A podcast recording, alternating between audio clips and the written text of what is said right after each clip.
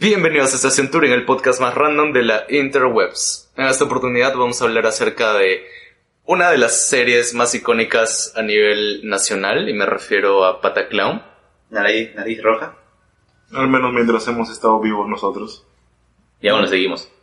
Pero no conocemos muchas series de los 80 o 70. ¿Quién les mencionó? Pataclown de los 90. Sí. Sí, pero Arturo dijo una de las más icónicas de la televisión peruana. Ah, pero antes de salirnos del tema aún más, mi nombre es Arturo Valderrama. Diego H, arroba Blaze en Twitter. Kevin J. Guillermo. Y juntos somos. Estación Touring.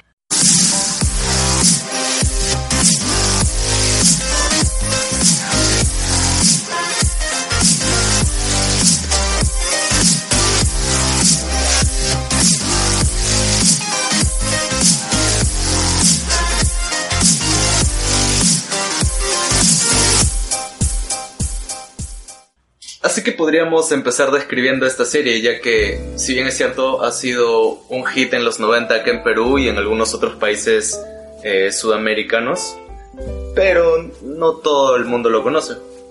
Como buena serie de los 90, la premisa de esta serie se explica en la canción de intro. Al menos en la primera temporada se explica que trata sobre este matrimonio nuevo entre Machín y Wendy, que se mudan a una casa donde hay fantasmas que tienen poderes casi omnipotentes y a, través de esa- esas premisas tan simples se basan todos los capítulos. Lo interesante es que los, los fantasmas tienen estos poderes que hacen lo que la trama requiera en ese momento, así que tiene muchas opciones que no tendría una serie común de ese tipo, de comedia. Y de hecho, a comparación de las otras series, digamos, para entretener o de risas que había en nuestro país, Pataclown tenía un estilo tipo sitcom, o sea, de comedia de situación, que hacía un tipo de broma en, en ese escenario con esos personajes o con una... Era una forma de broma que te hacía pensar, digamos, y quizá no era tan... No era tan simple como simplemente burlarte de un aspecto físico o... Que la cosa que hacían ahí es que jugaban con la, digamos, digamos lo, lo que tiene el Perú en cada, digamos, su, su cultura, esto, cómo se trata en ese, digamos, en ese tiempo, cómo se trataba o se veía una mujer entre un hombre, que el hombre tenía que ser el que trabajaba, la mujer era la que se quedaba en la casa, ¿Tratas de decir que los hombres en los 90 eran machistas? por eso el personaje se llama Machín. ¡Oh, por Dios! Acabó en el 99, ¿verdad? Sí. 2017, 18, 18 años después me lo. Los de la infancia. Como bien lo dice, la diferencia es que no se burlaban de otra persona como lo hacían sketch, digamos, de risas y salsas, sino de ellos mismos. eh, era como que todos contra todos, ¿no? Y a la vez de, de lo que pasaba en el Perú en ese tiempo. Contaban o quizá querían expresar lo que sentían. Por ejemplo, no les agradaba quizá Fujimori o Vladimir o quizás su propia su propio entorno de trabajo y lo decían abiertamente, pero de manera de broma y de esa manera las personas no lo tomaban tan a mal y de hecho notaban el sarcasmo y, y hacía reír. Aunque era muchas veces censurado. Fujimori, pues. No tanto exactamente, se transmitía ahí, pero ya después cuando se volvió a transmitir, sí estaba censurado. Vlad, pues. Pero sí se nota una evolución clara después de las, las comedias simples que había en, en el Perú en los 80 con risas y salsas, cosas así, que tenían un humor muy simple como estilo de El Chavo, el humor de Chespirito, que es, Familiar. son unos chistes que los ves cinco minutos antes, desde, desde que lo están seteando ya, ya conoces el punchline. Están para familias. No, de hecho el humor de risas y salsas es aún más Sexo. Sí, todo lo que quieran. Y Pataclown también usaban algunas groserías y cosas así. Claro, porque utilizaba las jergas de acá, digamos, de Perú. Eran las jergas que normalmente cada uno en el Perú se utiliza. Un ajo, O una herda. también. Pero lo transmitían en horario familiar. No, era siempre para mayores de 14. 7 de la noche creo que era. Los domingos. los domingos de confundo. las 7, Ah, cuando todos los niños estaban... De mayor. No, a las 7 todavía eran... estaban despiertos. ¿Qué hacías esa edad? Estar desmayado a las 7 de la noche un domingo en su casa. se les pegaba todo el, el sábado y el domingo. Que... Pero sí, lo que dice Arturo sobre burlarse de uno mismo es la base de toda esa cultura de los clowns, al menos en el Perú, que tienen esta técnica de reforzar sus propios, sus propios errores o sus cualidades negativas. Tienes que, tú mismo para ser clown tienes que darte cuenta de lo malo que la gente ve en ti y acentuarlo para crear un personaje cómico. En eso más que nada se, se basan los clowns y eso es lo que han hecho bastante los personajes de Pataclown, porque según hemos ido viendo en, a través de los años, los personajes se parecían bastante a la vida de los actores. Podríamos ir recapitulando los personajes, por ejemplo. Y bueno, podríamos empezar nombrando a estos personajes, empezando por Carlos Alcántara, que hace de Machín Alberto, el cual es el típico macho promedio, ya sabes, el que se cree el más más de la casa, el que puede mandar y puede golpear a su esposa siempre que quiera, el cual ha tenido una vida bastante exitosa en el mundo de la actuación, tanto en la televisión como en el cine. Pasando al siguiente personaje. Eh, luego seguiría su esposa, Wendy Janet, interpretada por Wendy Ramos, que es una de las escritoras de la serie, si mal no recuerdo, junto, Sí. con, junto con Julie Natters, El productor. que representa a la esposa del personaje de Machine, que es la típica mujer que se queda en el hogar y cocina y Una mujer negada a toda su, a su familia, a su esposo. que cuida al hijo y atiende al esposo. Es muy inocente y cosas así. Que es básicamente el, el complemento de Machine, ¿no? Porque para que haya un Machine tan dominante tiene que haber una Wendy más sumisa. Así que es- se complementan tal vez negativamente. Mm, Después del final de la serie Pata Clown, creo que ella estuvo más involucrada en, el- en los clowns, pero para los hospitales, para brindarle ayuda a los niños. Más o menos lo que es el clown en el, internacionalmente, ¿no? A lo que se dedican más. Pero después de eso también ha estado haciendo papeles en, en el teatro más que nada. Ahorita tiene un, un monólogo unipersonal de cuerdas, si no me equivoco, que dicen que está muy bueno. Y también aparece en, la, en algunas películas, en menor medida. Cameos. Tal vez escribe también algo, ¿no? Debería escribir porque los capítulos que hacía en Pataclown eran muy buenos. Tal vez lo hace, tal vez no. No hay forma de saberlo porque en el Perú no hay respeto para los escritores. Y no nos interesa buscarlo tampoco. Eh, pasando a otro personaje, podríamos nombrar a la mejor amiga de Wendy, que es Keka. ¿Un fantasma? La mejor amiga de Wendy es un fantasma. Eso es muy dark. Sí, que- Qué pena. Es como un creepypasta. Tu mejor amiga es un fantasma. Qué triste. Eh, bueno, como decía, esta fantasma que le interpreta Joana San Miguel, la cual como Keka tiene un rol de, como bien dije, mejor amiga, pero a la vez es un fantasma, por ende tiene los poderes que ya mencionamos al inicio. Y ayuda en muchas ocasiones a Wendy a quizá hacer algunas travesuras o molestar a los demás fantasmas. Pero eh, en sí Keka tiene una personalidad más de diva, o al menos eso cree, por más de que la tilden de vieja en muchas ocasiones. Keke es la limeña superada que viene a enseñarle a la, al ama de casa que las cosas son así en el mundo real, que tienes que ser más como, como yo, que soy del Santa María. ¿Cómo es su colegio? Villa María. Punto. Sí, de su colegio Pituco. No me interrumpas, soy del Villa María. y cree que es rubia, aunque es solamente un poco castaña, creo.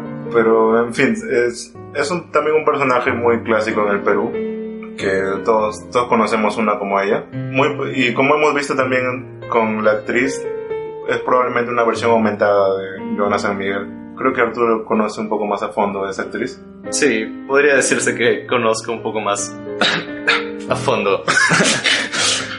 ¿Insinúas algo, Arturo? Algo sexual. ¿Tienes algo que decir? Yo no, pero ella en un audio de dos minutos sí. Lo dejaré ahí para que ustedes puedan googlear o no googlear algo. Cuenta la leyenda que dice el nombre de Arturo. Si escuchas atentamente y te tapas un oído. Y luego te tapas el otro. Pero bueno, eh, Jonas San Miguel ha tenido varios papeles en lo que es el teatro y recientemente conducía el programa de Esto es Guerra. Eh, tuvo un incidente con un audio que creo que ya mencioné antes. Disculpa. Y um, luego de ello tuvo algunas peleas. Quizás se le subió un poco la fama a la cabeza, uno nunca sabe.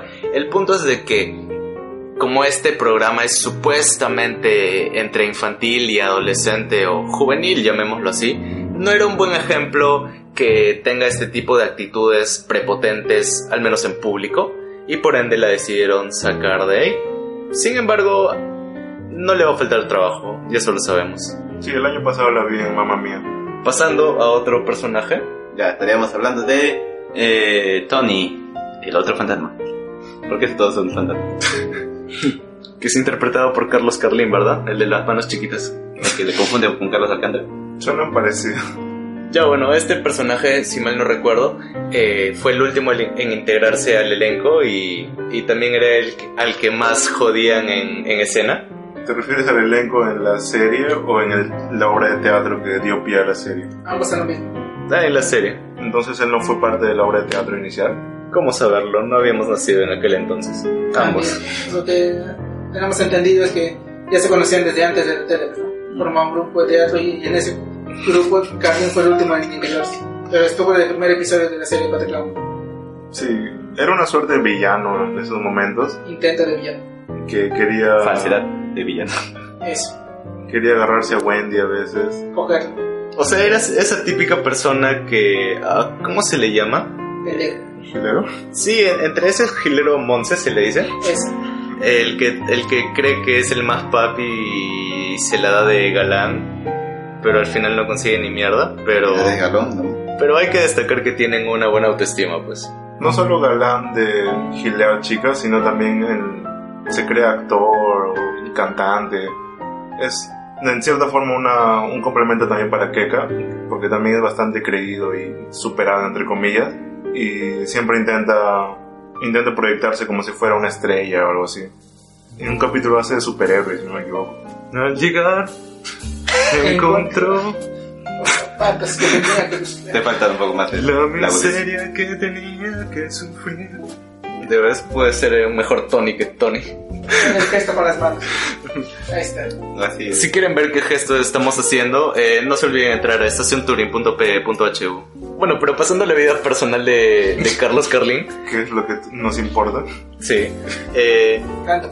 también ha tenido bastantes roles en lo que es el teatro, pero además también se le ha visto por los dos- por el 2009, creo, 2011, en La noche es mía. Exacto, La Noche es Mía, cuando ya muchas personas abandonaron ese show y él tuvo un contrato creo que por un año y aunque no le gustó tuvo que seguir con el contrato. Luego pasó a Plus TV para hacer One Time Night y creo que hasta ahora está ahí, ¿verdad? Es el pro- programa de entrevistas. Sí. Lo cual se le da bastante bien. Además comparte casa con Gonzalo Torres, que también es un fantasma. Amenaza de muerte. Gonzalo Torres es un fantasma. Sí, no, no, no Gonzalo, Estás amenazando. es Gonzalo Torres. Ah, estás como un pie en la tumba, Torres. Estás amenazando. Te vas a matar. Te puede demandar. Y bueno, ya que mencionamos a Gonzalo Torres, este es el último fantasma que hace de Gonzalete en Pataclown. Aunque entre ellos mismos le, llamaban Conchi, pero Sí. por de cámara decían Conchi, no tanto González. Y hablando de Conchi, suena a Monchi, así que pasemos a Monchi, ya que a nadie le importa a Gonzalo Torres. Ajá. ¿Sabes qué me hizo? Hizo como 300 capítulos de a la vuelta de la esquina y aún no encuentro ninguno de esos restaurantes. Son lugares históricos, Ajá. cosas así. He visto bares elegantes a los que va Son y- históricos. Sí. pero le invitan comida. Son históricos. Y he querido comer en esos bares. ¿No lo estás confundiendo con Gastón Acurio? No. Pensando. programa equivocado, Arturo. Gastón Acurio es otro fantasma. Pero también es en Plus TV. Ya, pero bueno, volvamos a Gonzalete. Gonzalete es un cura o algo así en la Lo serie. cual no sé qué cura tiene, pero no tiene nada. En la segunda temporada se hizo más pervertido. Bueno, tiene la, Sí. En la primera nada tanto. más- bueno, tiene la sotana. Solo le los perso- el machín esto, pero no se, no se mo- mostraba exactamente. Era que gritón, así. Se volvía loco a veces con sus gritos y toda esa vaina, pero no era tan pervertido. O sea, era el típico curita pervertido que cuando viene la gente y se hace al santito, que posiblemente deben tener uno en su localidad, aunque no lo sepan. Ahora que son grandes pueden notar. Solo intenten. Hashtag pedofilia. Un hashtag sodalicio. En serio no era muy pervertido en la primera temporada. No, pero luego los primeros episodios de la rata, del veneno. No era un personaje tan interesante entonces. ¿no? No, no era. Sí, sí, no sí, Bueno, parecía más, lo más resaltante, o gracioso era su chillido que hacían. Cuando empe- eh, se empezaba a molestar, al final ya chillaba. y- Quizá, quizá pasó esa etapa cuando se dieron cuenta que, que los chistes que hacían no lo tomaban a mal, así que ya pudieron tomar a ese cura, ¿no? Como alguien pervertido, lo cual se denota el- la sensación o el sentimiento de que quieres decirle que ese cura es pedófilo. ¿Por qué lo Qué controversial, Arturo. Porque la muñeca que él usó en, una, en uno de los capítulos Ah, ya, se veía sí. muy infantil. A Barbie Lewinsky. Consiga, consiga una Barbie Lewinsky en su tienda más cercana. Ese es un humor político de esa época muy coyuntural, ¿no? Sí, el escándalo de Clinton con su interno. O becano. Pero bueno, eh, Gonzalete tenía varias fases y la verdad en esa segunda temporada eh, nos dio muchas más risas que antes. De hecho es uno de mis personajes favoritos. Por ejemplo en el capítulo de la combi cuando Machín cuando Machín consigue esa combi y él dice, oye yo también puedo ser, mira, yo también tengo floro, tengo calle. Oye avanza pechuchera. Quiere ser su cobrador. Ajá. Ah, al fondo alcanzan cinco. Oye, con Francita, sencilla. sube. Aprovecha para meter manos, los pasajeros. Es la combi que normalmente cada uno sube. Este, digamos, el personaje o, que normalmente en una combi, un, un cobrador, puede ser cualquier. Tenían un ratio de chistes bastante alto. O al menos, al menos comparado con lo que es la televisión peruana, de que, como bien dijo Diego, ya te veías venir todos los chistes. Se notaba que le daban respiro a la improvisación en ese, en ese set, ¿no? Porque incluso los mismos actores se, se mataban de la risa y Sí. parece que tenía un, eh, un esquema del el script bastante básico y de ahí se dejaban que los personajes respiraran por sí mismos y que actúen los propios actores.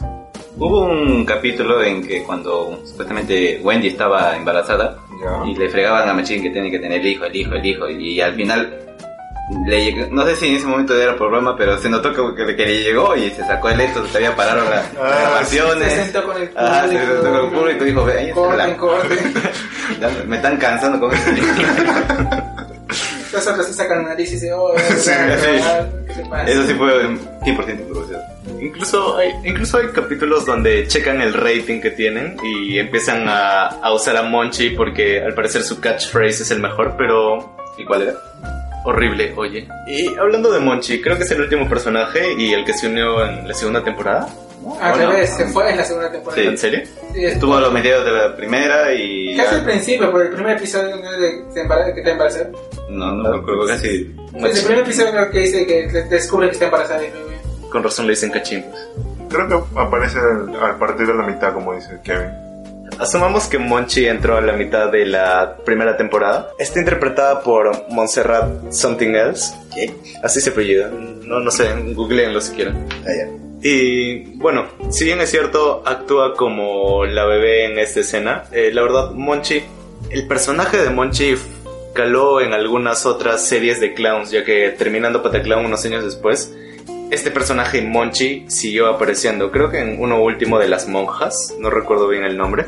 Santo Convento. Sí, algo Sí, así. Aparecía Monchi con el personaje. Pero no hay, no hay mucho personaje ahí, no solamente es una bebé. Dependiendo de lo que haga el capítulo, ella actúa diferente. Pero no es que tenga una personalidad definida. Sin embargo, sí lo que dices de su catchphrase de horrible oye, sí estuvo presente en la, en la sociedad peruana. Recuerdo que lo usaron para una campaña de vacunación, algo así, para los niños.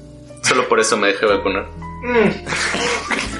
Pero sí, incluso eh, creo que no aparece en la segunda temporada desde el inicio. Dicen que se va, se va a Italia o algo así. Siendo una bebé. Sí. Porque la actriz ya no quería ser encasillada, ¿verdad? Sí, por eso años después volvió de Italia y Entre comillas. Exacto. E interpretó a una anciana en el reboot de, de Pataclown, que era Era reboot. Carita. Carita de Atún.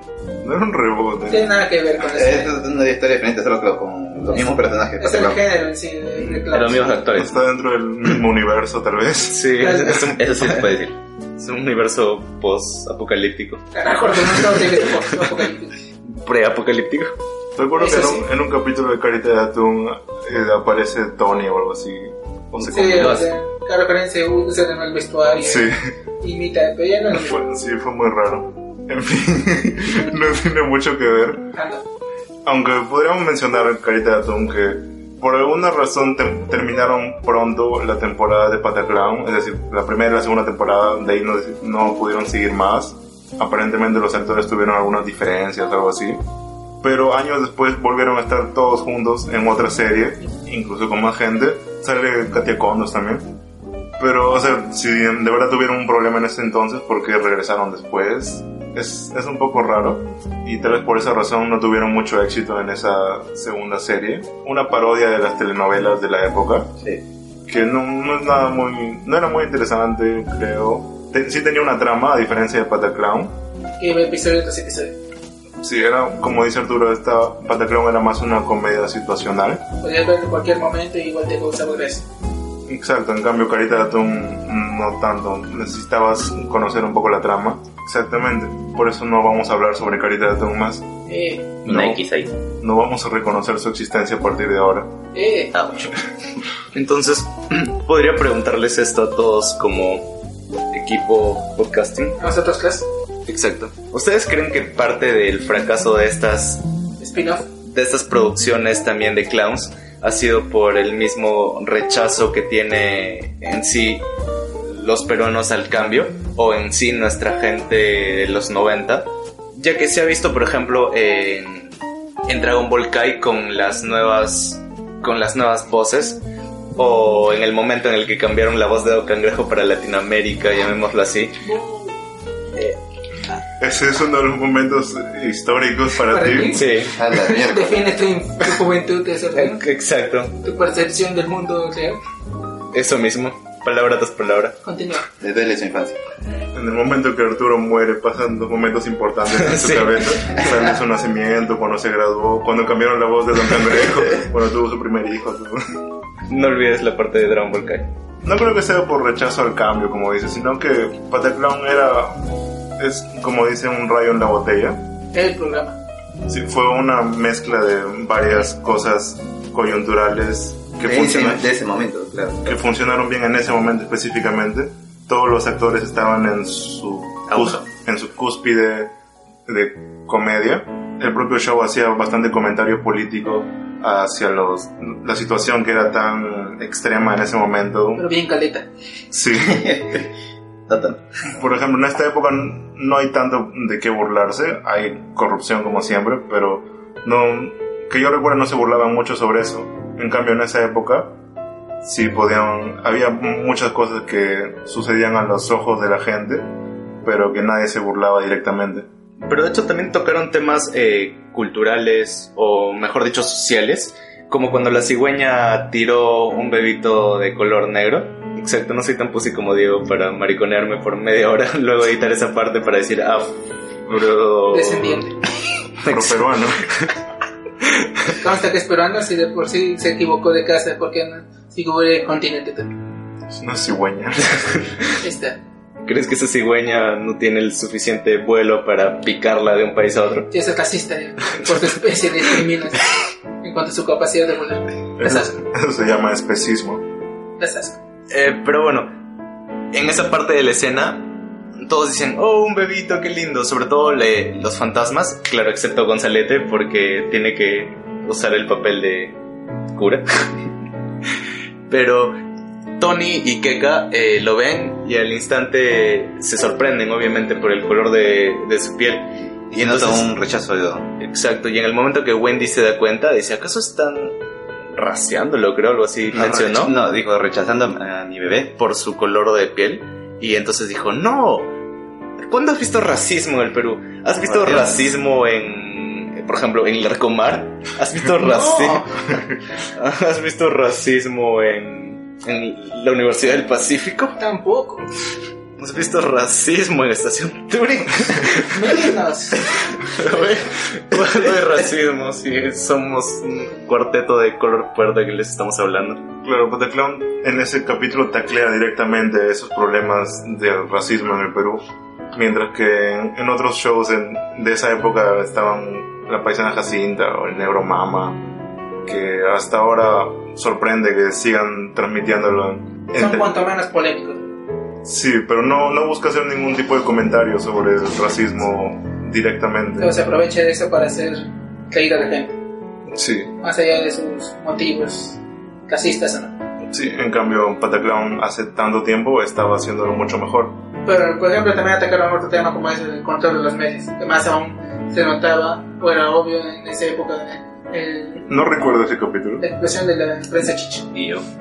Me borraron la memoria creo, en esa parte porque no recuerdo. Ya no lo dan acá, ¿no? está en YouTube como episodios sin censura. ¿De qué trataba?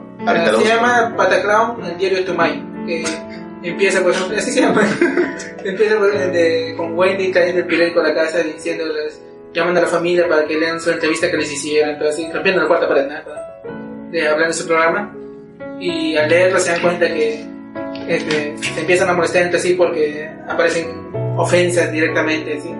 Que le dijeron en la entrevista, pero no a, a la cara. Conversando se dan cuenta de que el- los periodistas tergiversaron sus palabras, toda esa vaina para, solo para hacerlos pelear y vender más. Al final se hartan y ah, vamos a hacer nuestro propio periódico. Bueno, y luego cuando es- tienen su periódico, este, sin darse cuenta, Wendy se convierte en la jefa y empieza a mandar a todos, a maltratarlos. Anda, tienes que terminar tal artículo, trabaja. Los esclaviza prácticamente porque quiere dinero. Al final se da cuenta de eso y ya se arrepiente y se disculpa con su familia y cierran el proyecto. ¿no? Uh, en sí el episodio es, es una crítica sutil, pero no, pues solamente lo usan como chiste inicial o chispa para criticar a todo el sistema mediático del país en la época. También había un capítulo en el que eh, intentan medir su rating para ver si los cancelan y algo así. Y ellos hacen cosas cada vez más alocadas para, para mantener el programa en el aire, digamos. Lo cual es también una crítica al control de, lo- de la televisión que había en esa época. Que se ponían unos programas tan explícitos en, al aire para que la gente no, no le preste atención a la situación política. Cortinas de humo, pero más Exactamente. extensas y permanentes. Creo que ese capítulo del rating de Pataclown era también una referencia a eso. Tal vez algo sutil. Pero bueno, esos episodios que estamos mencionando oh, ya no se transmiten por televisión, ¿no? Aún cuando cada par de años este, empiezan a dar así todos los episodios así un, un día tras otro, esos episodios específicos ya no pueden sacar de circula- de circulación por su crítica que aún hasta ahora se recuerda la época de dictadura y todo eso.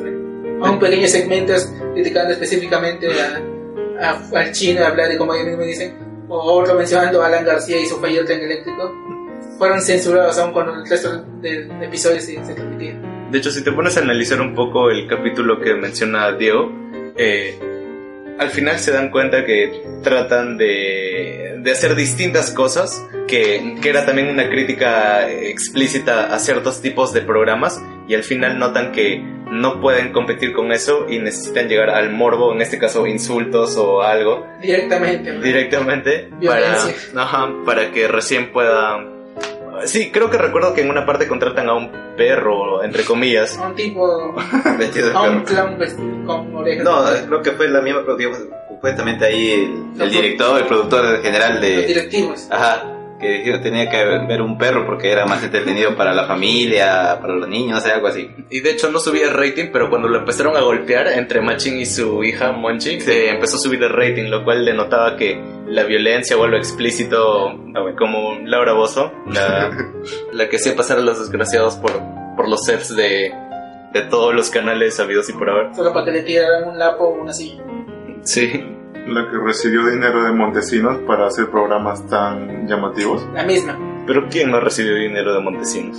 Creo que en ese capítulo del rating también hizo un cameo la paisana Jacinta. Claro, por ejemplo, este, como mencionó Kevin, que durante todo el programa recibían cartas de los directivos del canal diciéndole suban su rating o si no, lo vamos a cancelar con la, pais- la paisana Jacinta. Y JB. Claro, por un se- unos segundos apareció en, en su ventana, la pasaba casi de todo con disfraz de ña, y diciéndoles van a ver, van a ver. Así. Tal vez eso también sea una crítica a los directivos que había en esa época, porque el, el canal había sido tomado por gente puesta por Montesinos, Casi todos los si no me canales. equivoco.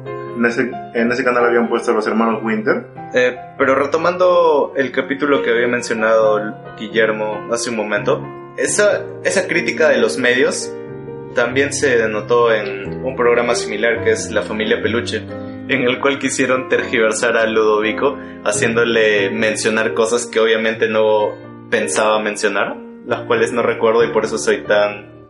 Pendejo. Sí, ¿Por ¿Por qué mencionamos a la familia Peluche? De hecho, le mencionamos porque tiene bastante que ver con Pataclown, ya que la productora de la familia Peluche eh, mencionó oficialmente que se había basado en Pataclown para poder realizar, Se inspiró cuanto menos. Sí, para poder realizar esta serie mexicana, la cual ha sido en Latinoamérica bastante exitosa, ya que bueno, no estoy seguro si es que la han doblado o algo parecido. ¿Quién sabe? Eso de se inspiró es algo que dice la gente que plagia otros conceptos. Exacto. Pero si es plagio, te denuncian por difamación. Por eso es una palabra suave nomás decir inspirar. Exacto. Y luego, cuando ya no hay escape a las evidencias, cambian a por coautoría. Había varias similitudes en el diseño de producción de los sets de Pataclown y la familia Peluche, el sentido del humor un poco, los efectos visuales.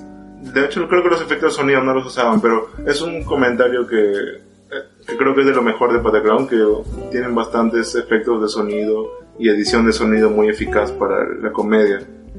Creo que estaba bastante adelantada la, los contenidos de comedia en el Perú en esa época creo que le agrega bastante. Aunque la familia Peluche no parece tan proclive a la improvisación como es Pataclown. Siento que tiene un guion más fijo. Lo tiene. Lo tiene. Mientras, mientras que Pataclown incluso rompe la cuarta pared en, en diversos momentos. Que no sé si sea un concepto que haya sido visto en la serie del Perú en esa época. No. Pero Pataclown lo, lo abusaba bastante. Incluso en esa escena que, que mencionó Kevin de, del machín que se sale de la escenografía y quiere dejar el personaje y se saca la nariz todo y quiere ya evitar el programa. Eso es- sí es algo que nunca había visto en- ni siquiera en, en Deadpool, en ninguna serie de hasta ahorita. Así que para la gente que le ha gustado Deadpool de toda Latinoamérica, vean Pataclown. Y bueno, para terminar podríamos hablar sobre el final de la serie, que es la ruptura de la cuarta pared definitiva, Total. en la que El adiós. En el penúltimo capítulo regresa Monchi, o se preparan, se preparan para el regreso de Monchi, y en el último capítulo ya Monchi parece que está en la casa y parecería que va a regresar, pero ella les cuenta que no, no están viviendo en el mundo real, sino que ella cuando viajó conoció el mundo real y que no se parece en nada a lo que eh, viven en el día a día los chicos de Pataclown. Entonces le dice, vamos al mundo real. Y todos están bastante Deprimidos. interesados también, por, o algo curiosos, excepto por Wendy, que Wendy sí se, se deprime y como que no quiere dejar esa vida. Ahí es una duda bastante existencial, ¿no? ¿Quieres conocer la, la realidad Truman Show. o quieres quedarte en, en donde estás de repente en lo que conoces hasta, hasta ahorita? Es como un- la, la alegoría de la caverna de Platón. Pero sí me parece un tema bastante Filosófico, existencial. Sí, para una serie de comedia. Y al final todos los, eh, los personajes se despiden Mientras desmantelan el set, toda su casa de fondo. y hablan sobre sí mismos en la vida real también. Dicen yo no soy así en la vida real. Y se disculpan por todos los chistes subidos de tono que han hecho. Pero en fin, me parece algo bastante conmovedor que hayan decidido un final así. Sobre todo porque prácticamente niega cualquier posibilidad de una secuela. Me pregunto, aunque también en la primera temporada todos se van, ¿no? Al final de la primera temporada y al inicio de la segunda tienen que juntarlos y ellos están aparentemente en el mundo real. Así que tal vez podrían hacer una secuela después de 20 años. No, no. Podrían. No. Así como la familia Peluche cada 7 años. Aunque si recuerdo pues, lo que fue la primera temporada para pasarse a la segunda, más o menos en la primera y, y pretendieron, o sea, más o menos se sabía que iba a pasar, o se iban a mudar a, a una casa nueva, a un set nuevo. Sí, pero al inicio de la temporada todos están en lugares distintos del mundo real, aparentemente. Machine está jugando para la Alianza, creo. Sí. Y Keka está de cajera en Wong, algo así. Sí. Entonces, Con Salete para todo su rato en un cine porno. Ahí lo buscan. ¿Dó- ¿Dónde crees que me hice amigo de Gonzalo Torres? Tony está como extra en una novela. así. telenovela de que no tiene diálogo, pero que la busca. Está como mayordomo, creo. ¿Ves? Está, ahora que están de moda los revivals de series después de 20 años, podrían hacer algo con Pataclown. Acá en Netflix. Pero para terminar lo del último capítulo, el- la frase que dice Wendy al, al final, cuando ya se está retirando ella, que es la última, me parece una de las más conmovedoras que he escuchado en cualquier obra de ficción. Dila, cara. Sí, ¿verdad? Cítala. Es la, ella que es la escritora, principal de la serie, ¿Cierto? dice, eh, me despido de ustedes y muchas gracias por creer en todo esto, que es lo único que le puede pedir un escritor a su, a su público, que crea, que se desprenda un poco de la realidad por un minuto y que crea en las historias que uno le está contando, no como una realidad, sino como una versión de la realidad, para que se conecte con los personajes y que entienda los mensajes que se trasladan a la vida real. Me parece bastante conmovedor, incluso la propia Wendy llora cuando dice eso. Y creo que eso denota la pasión y el interés que tenían los, los actores para con sus personajes, y lo cual siempre da para más éxito, ¿no? Cuando, cuando eres apasionado por tu trabajo, la gente te cree más. Y de hecho supieron también cuándo acabarlo, porque siempre han mencionado que no puede volver esta serie porque han tenido problemas. Y sabiendo que han tenido problemas, no han buscado primero el dinero, sino esta calidad que han tenido. Y si quizá en una tercera temporada, por estos conflictos, ya no hubieran podido tener esta calidad, quizá no hablaríamos tan bien de esta serie. Eh, bueno, en conclusión podríamos decir que esta es una muy buena serie de comedia, es una sitcom posiblemente en toda regla. Y si no la conocen, los invitamos a que, a que lo chequen en YouTube o en algún canal de blogs que quizá estén subidos, uno nunca sabe. Solo busquen Pataclama. Quiz- quizá Kevin también lo retransmita por YouTube. Propio canal de Canon y que las 24 horas en latino. Incluso lo- los directivos de Latina, si tienen algún problema con el copyright, busquen a Kevin J. Denuncien. Yo- No, Nickelodeon si lo necesitan. No les tienen miedo. Está esperando. Como íbamos mencionando, esta es una muy buena serie. Todos estos personajes son bastante hilarantes. Te van a recordar mucho a una persona que quizá conozcas, como lo mencionó Diego. Y, y nada, véanlo, lo van a disfrutar mucho. Y si no, pues chúpenlo. Creo que es, es uno de los pocos productos de ficción peruana de los que nos podemos sentir orgullosos. Y que recordamos también. Sí, porque el resto de cosas populares no, no son tan buenas que digamos. Entonces, si hay alguien de otro país que lo está viendo, que le dé una oportunidad. Y si hay alguien peruano que lo está viendo, que lo recuerden. ¿no? Hay que quedar. Y eso sería todo por el capítulo No, ya de, hoy. Ay, no, no olviden, seguidamente a esta despedida van a escuchar un fragmento de Gregorio, ya que Kevin no teme al copyright de Latina. No es de latina, es de pasar en una película de los 80, 90, de un niño, de verdad. ya bueno, eso será para otro podcast. Ahora sí, chao. Bye.